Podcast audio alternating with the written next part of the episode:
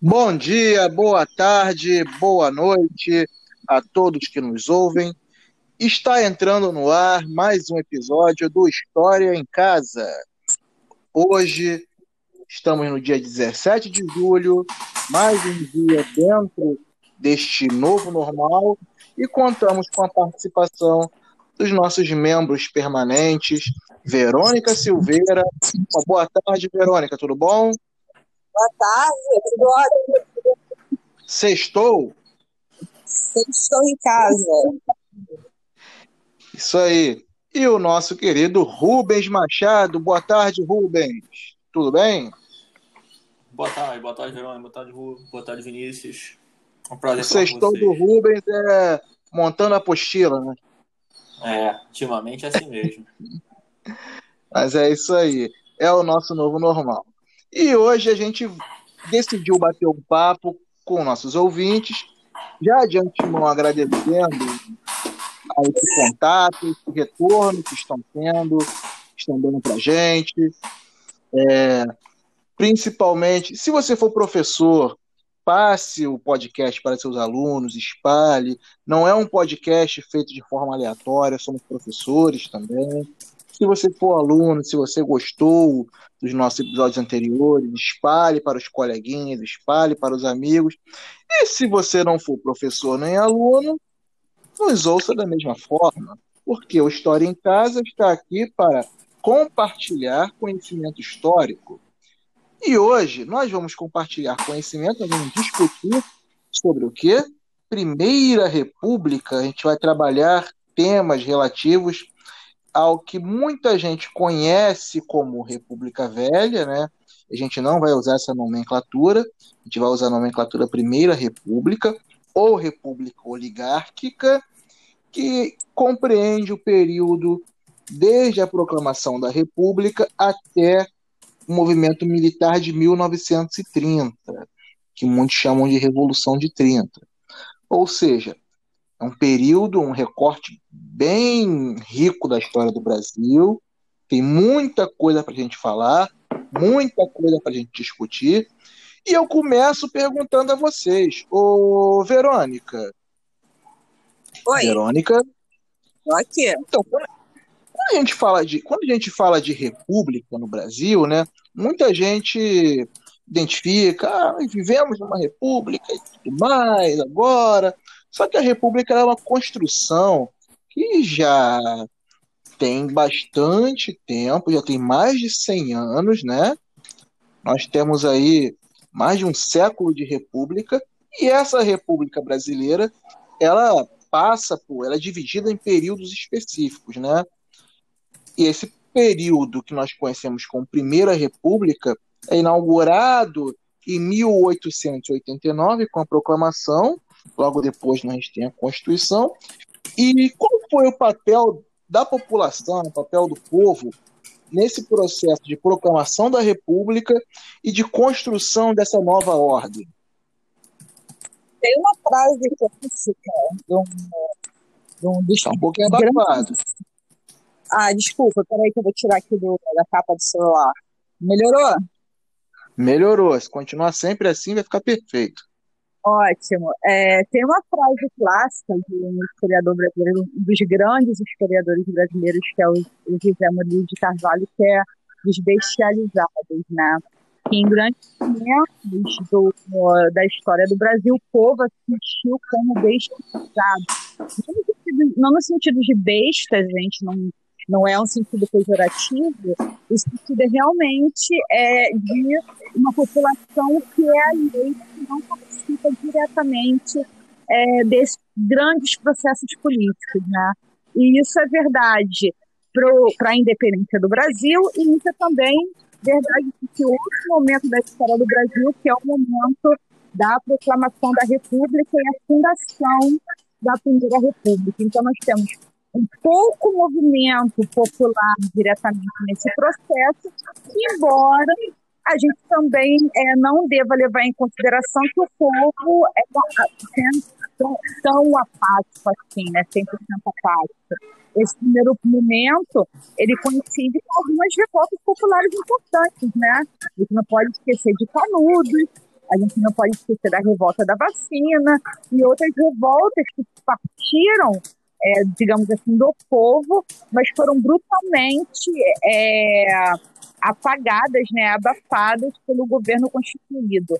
É, mas, em resumo, a Primeira República ela foi uma república concebida pela oligarquia e que se pretendia como algo que, como um poder que deveria ser monopolizado por esse grupo.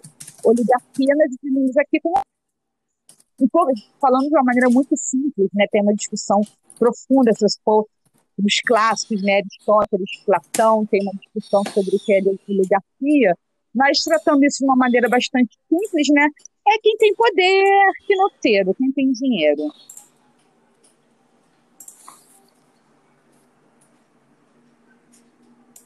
Então, essa primeira república, é, ela se constitui como uma república é, dominada é, por essa elite.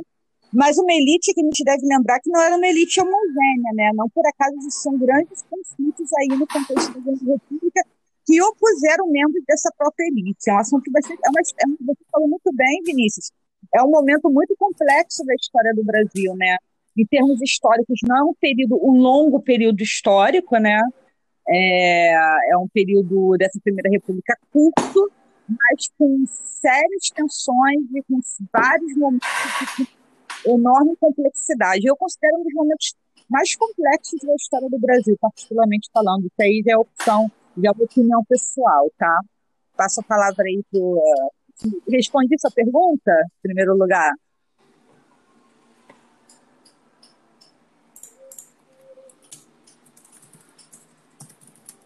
Vinícius.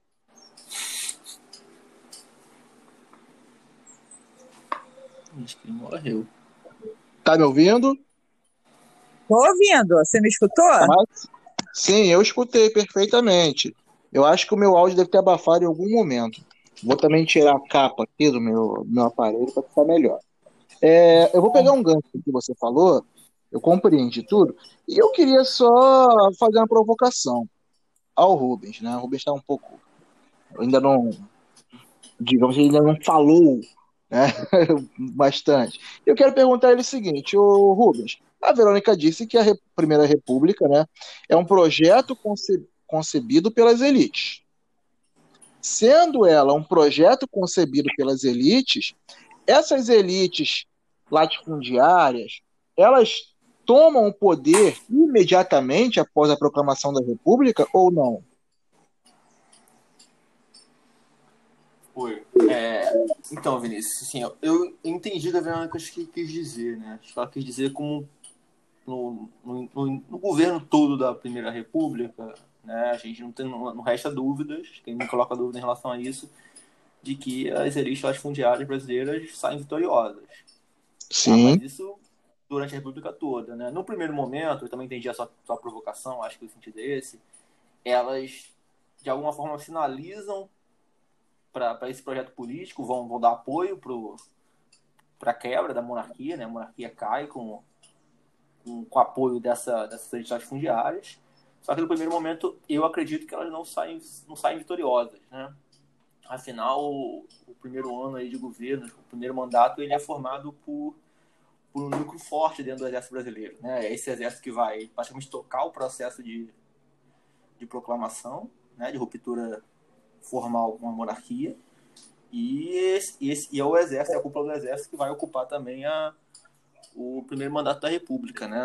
Os governos civis só vão vir posteriores, após a passagem do Deodoro e depois a passagem do, do Floriano Peixoto. Então, acho que inicialmente essas, esse, esse grupo oligárquico né, formado pelos grandes fazendeiros, ele sai de, um primeiro momento, derrotado, né? E quando Deodoro assume o governo, o governo provisório, depois ele é eleito, depois consegue... Né, o Floriano assume mandato dele, depois da renúncia.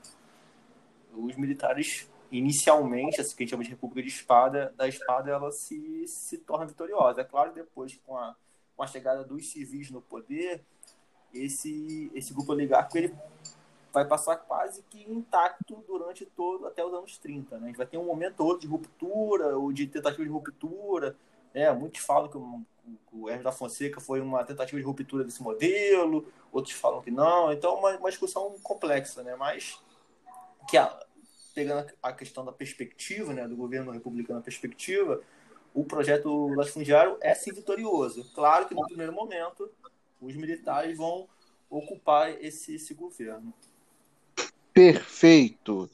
Então, no primeiro momento, os militares eles ocupam, né? Inclusive a primeira Constituição, a Constituição de 1891, que é uma, que é uma Constituição que consagra o voto aberto, que consagra o federalismo, ela vai ser é, criada nesse período né, militar. Só que a partir do governo do Prudente de Moraes, posteriormente do Campos Salles, as elites latifundiárias tomam o estado de assalto. Então, e o Estado brasileiro ele vai passar a servir essas elites. De que forma o Estado vai fazer isso? A gente vai observar o seguinte: o Brasil ele era o principal produtor de café, correto? E sendo o principal produtor de café, as elites, tem um barulho que eu não estou conseguindo compreender, mas as elites é, paulistas, que foram grandes, foi, foi um grupo muito forte no processo de deterioração do império, né, do processo de que culminou na proclamação da República, essa elite paulista ela vai assumir o Estado e vai transformar o Estado brasileiro num instrumento para perpetuar o poder né, dos fazendeiros, o poder dos latifundiários. E eu queria ouvir um pouquinho de vocês, primeiro da Verônica, depois do Rubens, né, de que forma o, o Estado, de que forma os mecanismos né, do Estado, eleições tudo mais, serviam para perpetuar essa lógica do coronelismo, serviam para manter né, as elites no poder. Ô, Verônica, pode falar. Em Campos Salles, que foi do Brasil entre 1898 e 1902, se consolida a política dos governadores que era uma política baseada numa espécie de acordo entre suas elites locais uma federalista que se consolida no Brasil com a Constituição de 1891, que você muito bem colocou, Vinícius. E, é, essa política dos governadores consistia né, nesse acordo entre o poder federal e essas elites locais, é, fundamentalmente latifundiárias, né, com seu poder econômico baseado no grande latifúndio, é, com grande destaque para o café, né, o importantíssimo papel que o café tinha na economia brasileira nesse é, primeiro momento republicano brasileiro, e no, nos contextos estaduais nós temos um fenômeno brasileiro bastante interessante, que é o coronelismo, que eram esses braços dos governadores em seus estados, né? É, esses é, grandes latifundiários também, que inclusive contavam com força armada, para poder cumprir, é, manter o controle dos seus estados e garantir é, que os estados estivessem em consonância com o governo federal em decisões é, importantes para essa é, oligarquia que depois do, do momento da, da República das Espadas, como Rubens colocou muito melhor do que eu, né, é, de, é, desse segundo momento da, da Primeira República, assume o poder e toma o controle. Então, é, esse, digamos assim, segundo momento da República Brasileira, onde ocorre a consolidação é, das oligarquias no poder, se constitui como uma construção de um sistema político que é, concatenava o poder do governo federal em acordo com a política dos governadores, que, por outro lado, em suas regiões, contavam com o papel dos coronéis, né, com o coronelismo, que garantia que seriam eleitos quem a elite queria que estivesse no poder. E aí, Rubens, o que você acha? Sim, eu, eu acho eu concordo com você e concordo também com o que você falou, assim, até acho que é importante destacar, a gente estava falando da questão, só para só voltar, acho que é importante destacar isso, a questão da, da República da Espada, né? O Vinícius chegou a citar, eu cheguei a falar que no primeiro momento os militares são vitoriosos, só que é uma vitória, a gente pode dizer assim, meio mambembe, né? Meio mais ou menos. Porque apesar de, né, de, de fato se consolidarem dentro do executivo, né? Governarem o país a partir da, da presidência, o vice destacou um elemento que é fundamental, né? A Constituição de 1991. A Constituição de 1991 é, sem dúvida nenhuma, uma vitória dessas oligarquias. Tanto que o sistema eleitoral que está previsto nessa Constituição é, é o, é o mecanismo eleitoral que é previsto nessa Constituição, é um mecanismo que vai dar vida para essa, essa oligarquia nas eleições futuras, né, até os anos 30. Então, apesar de, no primeiro momento, os militares ocuparem o executivo, e isso é uma vitória, né, uma, uma vitória conquistada pelo exército, pela participação, pelo destaque que eles tiveram na, na proclamação, o, né, a, a, o ambiente político para a vitória posterior, futura da, das oligarquias, ela já está colocada na Constituição 91. Né? Por mais que o Deodoro lá tentasse fazer pressão para por causa da Constituição, para criar um executivo forte, né? É, um dos elementos que vai levar, inclusive, a, abdicação dele, né? O abandono dele do cargo de presidente. E o Floriano também vai se caracterizar por ser um ditador, por ser um governante muito forte, né? chamado General de Ferro e tudo mais, Marechal de Ferro e tudo mais. É, sem dúvida, o elemento constitucional de 91 ele é fundamental para essa vitória aí da, da oligarquia caso paulista, mineiro, e acho que a Fluminense também tem um papel importante. Me fala um pouco, mas tem um papel importante também. Então, o Verônica, partindo desse gancho que o Rubens nos forneceu, uma perguntinha é sobre essa sobre essa Constituição de 91, sobre a questão do voto, né? Como é que funcionava? O que, que era, por exemplo, o voto de cabresto na Primeira República? Uhum. É, isso é um tema bastante interessante, né? Porque a, a República de a Constituição de 1891 ela se inspirou no modelo norte-americano e é, acabou com algumas questões como o voto censitário, criou assim um teórico sufrágio universal, né? Então, teoricamente, é, não fala exatamente das mulheres, mas ficou subentendido que as mulheres estavam excluídas, mas teoricamente as pessoas alfabetizadas poderiam votar. É, só que levando em consideração é, que o povão mesmo, eles não vinham como a principal autoridade o governo federal, mas sim os coronéis nas suas regiões, eles acabavam votando forçadamente em quem esses coronéis é, decidiam que deveria ser o candidato. Então, era um voto forçado, ela estava longe de ser uma ideia de democracia, tal como nós conhecemos, no sentido de as pessoas terem liberdade de votar em quem quiserem, mas deveriam votar em quem o coronel, que era a autoridade que o povo de fato reconhecia, decidir que deveria ser votado. O que a gente tem que pensar sobre isso, que eu acho que é importante, às vezes as pessoas têm dificuldade de entender, é que nesse final do século XIX, início do século XX, é, o Brasil não era ainda uma unidade é, nacional bem constituída, tal como ela existe hoje. É, essa coisa de ser brasileiro, reconhecer um poder federal, tal, não era uma coisa que estava necessariamente na mente de toda a população. A autoridade que o povão de fato reconhecia, principalmente nas regiões mais distantes do Brasil, era justamente a autoridade desses coronéis, que eram figuras importantes para sustentar a figura dos governadores que apoiavam o governo federal. Então, o voto do Cabresto era essa espécie de voto forçado que a população mais pobre que tinha direito ao voto, mas não tinha formação política, muitos eram não sabiam, de, embora de, deveriam teoricamente saber ler para votar, nem todos sabiam e votavam em quem os coronéis decidiam que deveriam ser eleitos. Então você ainda está num país em formação e um país em formação que mudou ainda de regime, né?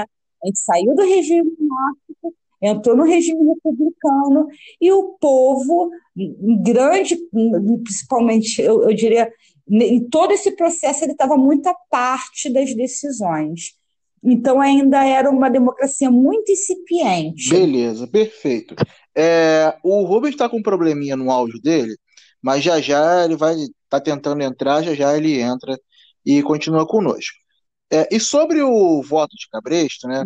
É interessante que assim, esse domínio dos coronéis, o título coronel, isso é bom, bom para os alunos se situarem, ele vem né, do período regencial, quando é formada a Guarda Nacional. E os grandes latifundiários, os proprietários de terra rurais, eles foram agraciados com o título de coronéis. Eles comandavam a Guarda Nacional né, na, em suas regiões. Perfeito. A partir daí, esses coronéis. Esse... Oi? Ah, não, desculpa, eu queria fazer um parêntese para o pessoal não confundir essa Guarda Nacional esse período. É, desculpa, meu cachorro lá. Não confundir essa guarda desse período fundado pelo Rei Jó com a Guarda Nacional atual, né? Que é uma elite do Exército Brasileiro, era outra coisa. Perfeito, exatamente. E aí esses coronéis, eles vão ganhando muita força política e eles utilizavam de três tipos de, entre aspas, funcionários, né? Isso é interessante, é o, um historiador fala muito sobre isso, é o José Murilo de Carvalho. E ele cita, ele descreve esses personagens. O primeiro deles era, o, era um chamado de fósforo. Fósforo mesmo. Como é que fosse? O que, que, que o fósforo fazia?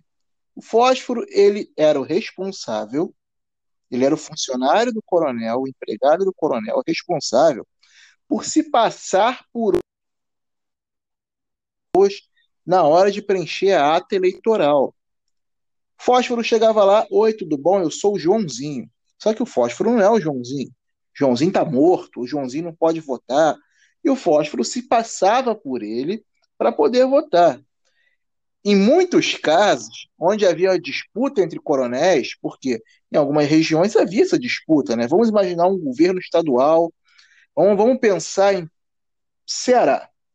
Então vamos imaginar que lá haviam dois coronéis grandes coronéis querendo ser governadores, querendo assumir o cargo de governador.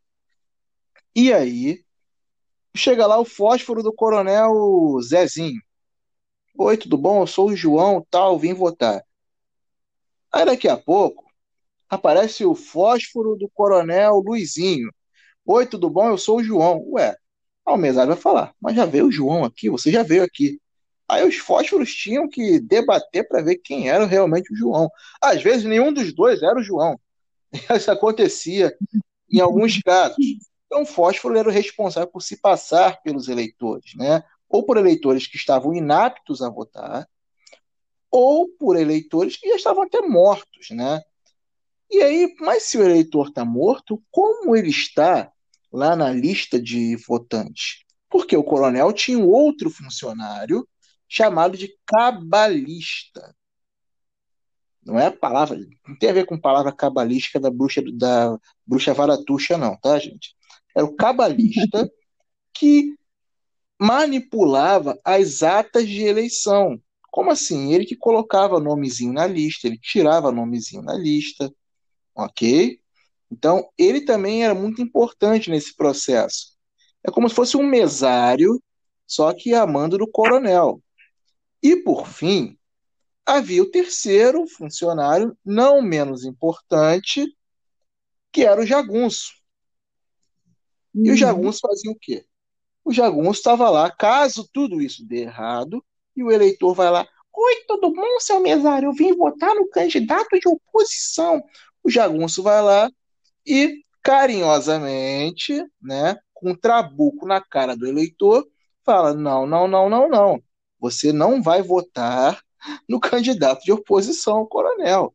Você vai votar no candidato do coronel. Isso lembra algumas práticas que ocorrem né, em determinadas regiões do Rio de Janeiro, né, regiões dominadas por milícia, principalmente em algumas comunidades. Beleza? E aí, só que muita gente votava no coronel não de forma forçada. Tinha gente que votava por quê? Ganhava uma cesta básica, ganhava um, um animal, ganhava até uma dentadura, vamos dizer assim.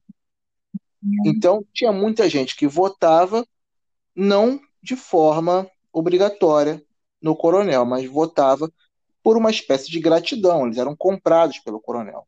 Então, havia três formas do coronel dominar né, esse processo eleitoral: pela fraude, pela violência e pela cooptação. Cooptar é você trazer para o seu lado. Né?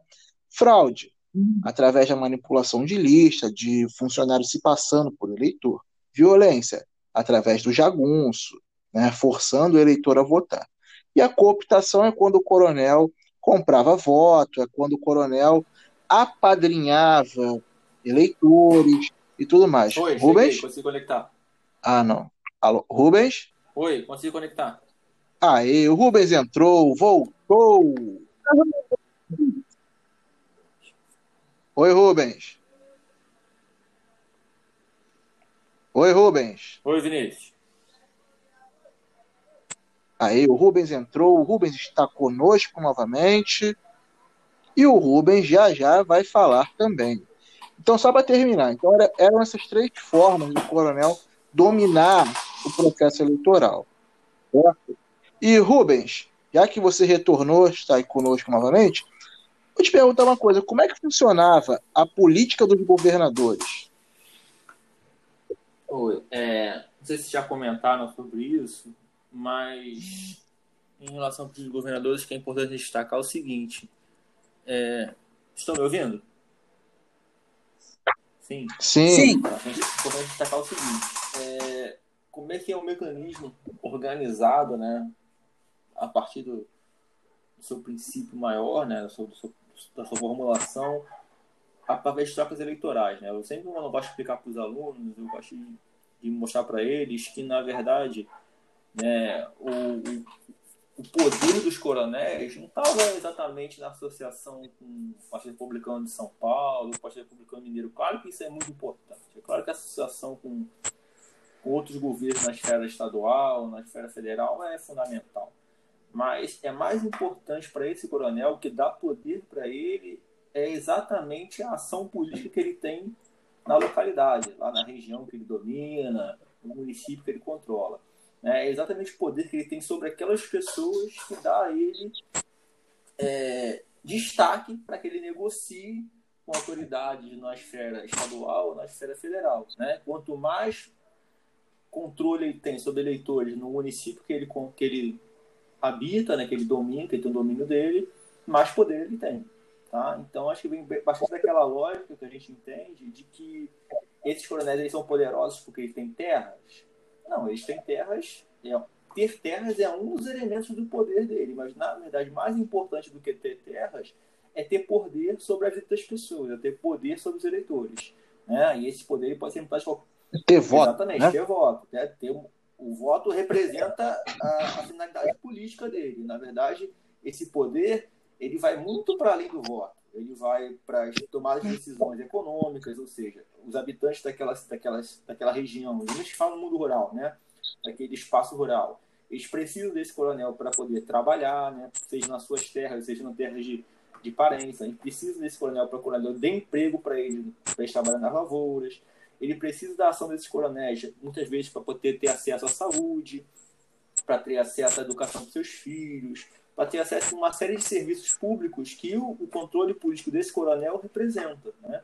Então, existem várias esferas, a esfera do poder desse coronel, a esfera econômica, a esfera política, né? e as, a, o, um, um, terceiro lado que a gente tem que destacar bastante, que é o poder de mando desse cara, né? o poder da violência, né? a forma como ele pode mostrar sua insatisfação para aqueles moradores que, de alguma forma, tendem a contrapor a visão dele. Né? Então, por exemplo, um eleitor que, por algum motivo, se recusou ou se declarou que não iria apoiar o coronel. Quais são as sanções que ele pode sofrer? Ele pode perder o emprego, ele pode ter dificuldade de ter, ter acesso a serviços de saúde, a serviços de educação e, na maioria dos casos, a gente vê, isso, isso é muito conhecido na historiografia, né? a imprensa divulgava bastante isso, o poder de violência, né? Esse, esse eleitor ele pode sofrer violência, ele pode ter a sua casa incendiada, ele pode ser expulso da terra, ele pode sofrer é, castigos físicos e tudo mais. Eu acho que isso é um ponto importante.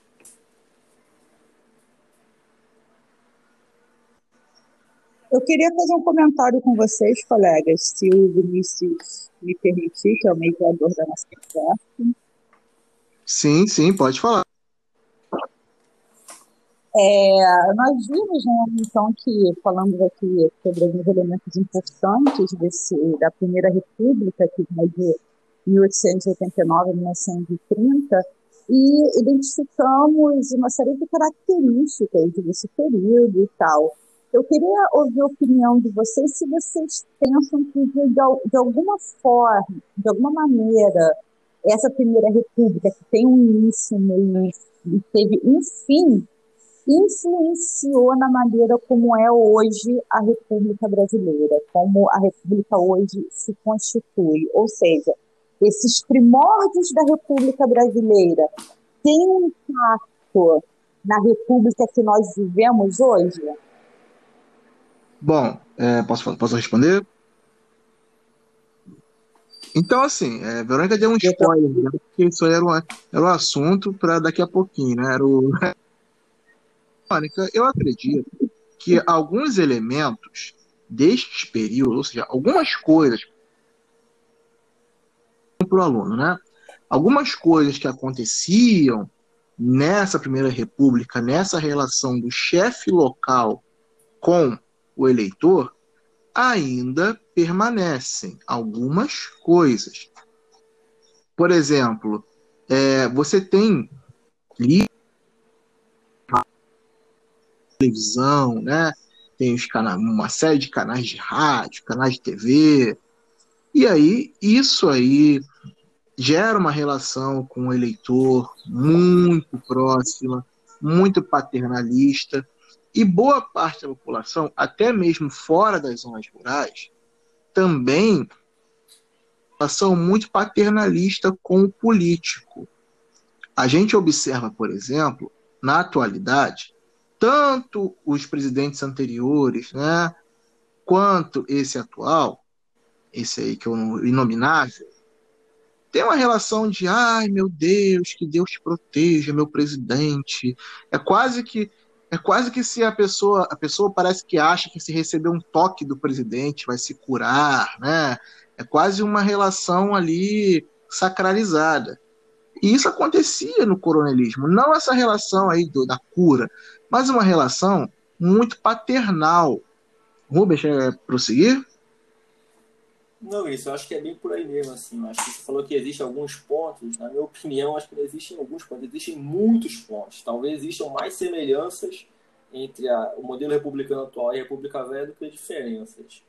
Né? Eu conto com você com a questão da esfera, quando a gente passa na política maior, na esfera federal, né? a relação paternalista que tem, né? quase de de adoração, de deusamento da figura da presidência, dos candidatos à presidência, né? como é que se racha a família, racha grupo de amigos, mas eu gosto de observar bastante na esfera local, né? como é que essas disputas se dão na esfera local. Eu acho que o Rio de Janeiro é um exemplo clássico, assim, pelo menos é a realidade que eu mais conheço e, e eu vejo muitas semelhanças com a República Velha. Assim. Por onde a gente passa por esse estado, a gente vê relações de, de poder extremamente semelhantes à República Velha, né? Desde práticas de compras de voto, que existem nas áreas rurais, mas também existem nas áreas urbanas. Quem conhece a Baixada Fluminense e nunca ouviu falar em compra de voto deve estar em outro planeta, só pode estar em outro planeta, ou, ou é, é uma figura que está deslocada da realidade. Né? A gente vê é, grupos ligados, tanto na Baixada Fluminense, mas também em regiões do interior do estado, grupos ligados a política municipal que manipulam uma série de mecanismos, desde cartórios, né, acesso a, a vagas na saúde, acesso a vagas na educação, né, cargos políticos. Né, acho que são, são muitos pontos que a gente ainda tem de permanência para essa República Velha. Esse modelo aí de que o, o, voto ele pode ser trocado, ele pode ser pedido, ele pode ser negociado, eu acho que isso permanece. Assim, a gente tem uma série de elementos em particular aqui no Rio de Janeiro, na política local, que a gente vê de permanência mesmo. Assim. Eu vejo muitas e muitas semelhanças mesmo. Alô, Rubens? Oi. Me escutam? Oi. Peraí, deu uma, deu uma cortada. Hum. Fica à vontade para. Pode, pode, pode eu, falar. Eu escutei, eu escutei ele. Então, complementa você, já que você escutou uma parte. Não, ele, ele, o Rubens enfatizou, né, que ele observa chamada Federação Fluminense, que é uma realidade de tem é, é, aquele estado do Rio de Janeiro, que é, ele identifica que tem mais semelhanças com a República Velha, a maneira como se estrutura o sistema republicano no Brasil nessas regiões, do que diferenças. Então, em resumo, é isso. Certo, Sim, Rubens? Acho que o Rio de Janeiro é um exemplo clássico de como esses elementos da República Velha ainda permanecem aqui. Né? Seja na, nas, nas formas legais ou nas formas ilegais. Perfeito. E como é que a gente faz? Oi. Oi. Pode falar. Como é que a gente faz, o Rubens e também Verônica, para romper com essa lógica? Para romper com esse processo? Para evitar que o aluno, daqui a uns cinco anos, quando ele tiver o seu título eleitoral, ele venda o seu voto por um. Né, por qualquer 50 reais, ou venda o seu voto aí por um, uma cesta básica. Como é que a gente faz para romper com isso? Podem ficar à vontade, podem falar bastante. Eu, eu tenho uma opinião, eu acho que os alunos precisam de um choque de formação sobre o que é ser um cidadão. Eu tenho lido muito, aproveitando esse período da quarentena, estou retornando algumas leituras que eu não lia desde a época da, da faculdade, principalmente Platão e Aristóteles, né? Estou lendo, terminei, reli né, há pouco tempo a República do Platão e agora estou lendo a Política é, do Aristóteles e, evidentemente, a gente tem que levar em consideração o período que aquilo foi escrito, que não era a democracia tal como nós a conhecemos hoje, mas tem uma preocupação que aparece em ambos os autores, que é a formação do cidadão, a importância de formar o cidadão para que o cidadão compreenda a sua importância no Estado e o seu papel no Estado. É só com essa formação que nós poderemos formar de fato eleitores, cidadãos, usamos um termo mais amplo, é, que compreendam o valor do voto deles e que votem com consciência, pensando no fim último, né, para Aristóteles é isso, o fim último do Estado, que é a felicidade, o bem-estar de todos. É por isso que, segundo Aristóteles, nós nos unimos nas cidades. É, então, é, eu acho que a única maneira da gente é, superar essas dificuldades que o Brasil vive em termos políticos e formar de fato uma república, formar de fato é, um Estado que cumpre o seu papel, é formando cidadãos. E para esses dois autores, esses clássicos, e são clássicos porque eles sobreviveram ao tempo, né? as lições que eles nos deixaram servem até hoje, é educação, o caminho é esse. É, eu vou, vou concluir, porque senão eu vou falar muito. É, eu penso que isso passa também por uma mudança, repensar o currículo das escolas. A gente dá muita ênfase a alguns assuntos que são um pouco estranhos aos nossos alunos, embora isso seja contemplado pela, pela BNCC, embora seja contemplado pelas orientações que vêm do MEC, da importância da história local, no fim, a gente, em sala de aula, por questões de tempo e por uma série de limitações, não por culpa necessariamente nós, dos professores, eu sou professora também da rede pública, da rede privada, acabamos dando pouca importância para isso, porque a gente está tão preocupado em contemplar o conteúdo que a gente perde, talvez, o grande fim da educação, que é formar o cidadão. E assim conclui. Alô? Posso, Vinícius? Posso complementar Oi. a da Verônica? Aí? Então. É, Verônica? Oi. Oi. E essa é uma perguntinha para vocês, para a gente fechar. É, primeiro Rubens, depois Verônica. Qual o papel do ensino de história? Qual o papel das nossas aulas de história nesse processo de construção, né? não de construção, né? mas de desenvolvimento de uma consciência mais cidadã nos alunos? Qual o papel do professor de história e das aulas de história? Então, deixa eu, lá, deixa eu falar aqui. Então, é, eu acho que a gente tem um papel importante nesse, nesse elemento de estimular o debate, como a Fernanda já falou, né? de estimular o debate entre os alunos, das questões atuais, das questões políticas, para eles entenderem que discutir política é um elemento natural do, do ser humano, tem a ver com a nossa formação social. Né? E não é discutir política para discutir brigas, ideias, opiniões sem fundamento, é discutir opiniões fundamentadas, né? abordadas na seja na lei, ou seja na prática social, né? entender a diferença basicamente entre governo e instituição, né? até porque se parar para pensar, não, não, não consigo enxergar uma, uma nação que tenha é, instituições fortes se o povo politicamente é um povo sem, sem participação, sem debate, sem é, participação efetiva na política. Só, só existem instituições fortes dentro de uma democracia, naqueles lugares onde de fato a população se envolve na discussão política, onde de fato o cidadão ele entende que a participação dele política não é só no voto, é também na, na cobrança, na fiscalização, né, na, na cobrança do dia a dia desse, da, dos políticos. Né? Então, acho que, gente, acho que o nosso papel enquanto professor em sala de aula é exatamente esse, é estimular o aluno a refletir sobre isso, a pensar sobre isso. E eu digo nossa, assim, digo no plural mesmo, porque eu acho que não é função só do professor de história. A gente tem que carregar essa, essa obrigação sozinho. Não é só o professor de história que é obrigado a, a trabalhar elementos que vão ajudar na formação. Claro que a nossa disciplina já permite alguns elementos, mas eu acredito que os outros professores também podem. O professor de geografia também pode, o professor de português também pode, das escolhas que ele pode fazer o professor de ciências, né, o professor de, de matemática, né, e, e pelo menos no município eu conheço alguns colegas de outras áreas que fazem esse trabalho muito bem feito. Tá? Então acho que um ponto é esse, a gente tem essa função de, de estimular o aluno nessa formação cidadã, para que ele conheça de fato o que é uma discussão política profunda. Sendo que essa obrigação, esse dever não é só nosso, né? é o dever da, da escola como um todo. Né? Todas as pessoas que compõem o espaço escolar são parte participativas, são elementos participativos nessa, nessa formação. Verônica? Eu endosso o que eu falo. É,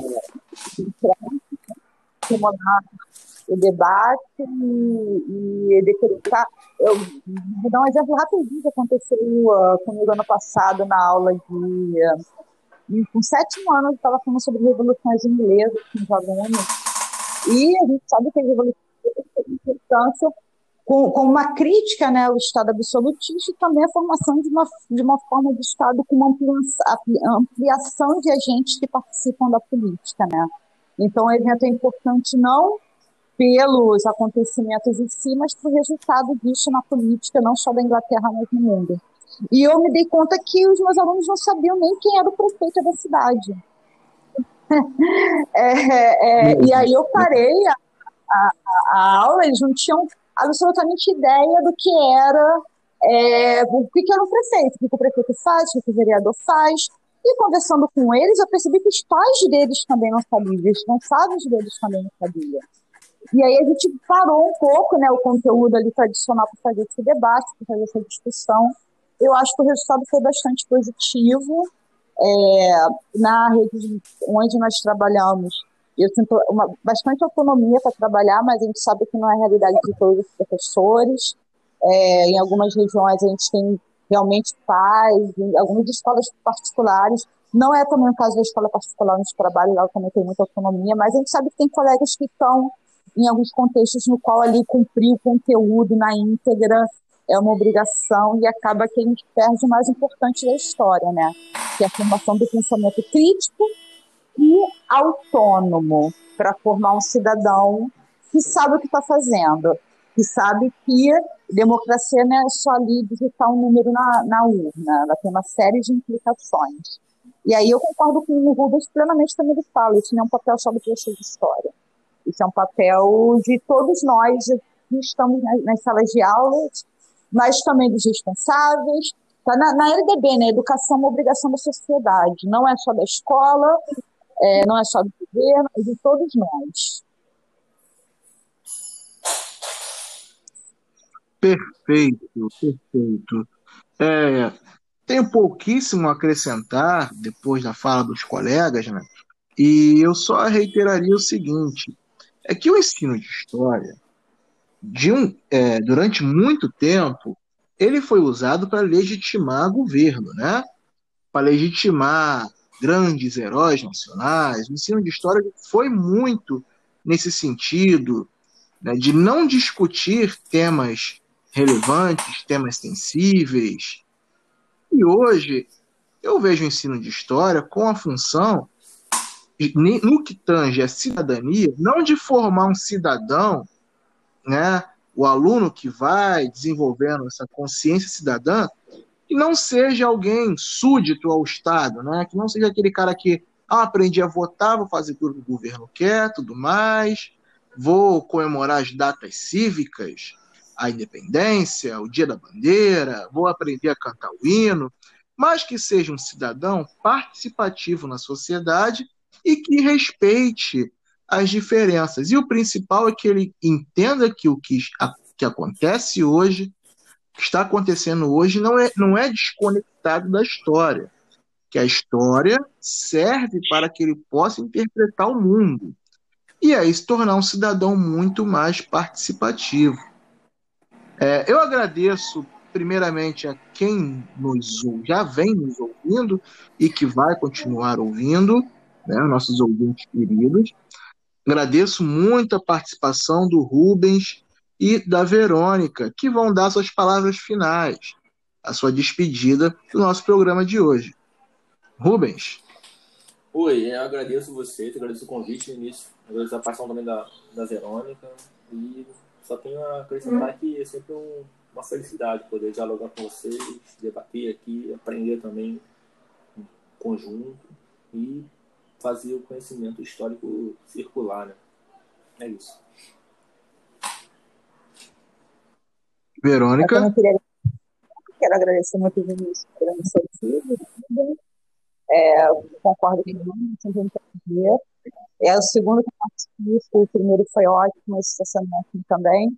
E realmente estou aprendendo bastante com vocês, né? E espero que nossos ouvintes também aproveitem bastante é, essa nossa conversa, que é assim tão produtiva. Um abraço. Muito obrigado. Ficamos por aqui. Mais um programa História em Casa. Nosso próximo programa, que vai ser gravado na terça-feira, iremos falar sobre as revoltas ocorridas na Primeira República. Contaremos mais uma vez com a participação de todos, com a audiência de vocês. Espalhem História em Casa espalhem para seus alunos, espalhem para seus colegas, deem bastante, senta o dedo no RT, né? No compartilhar, porque conhecimento não é para ser guardado, é para ser compartilhado, divulgado, e a partir daí é para ser construído. Um conhecimento gera novos conhecimentos. Então agradeço muito, o História em Casa fica por aqui.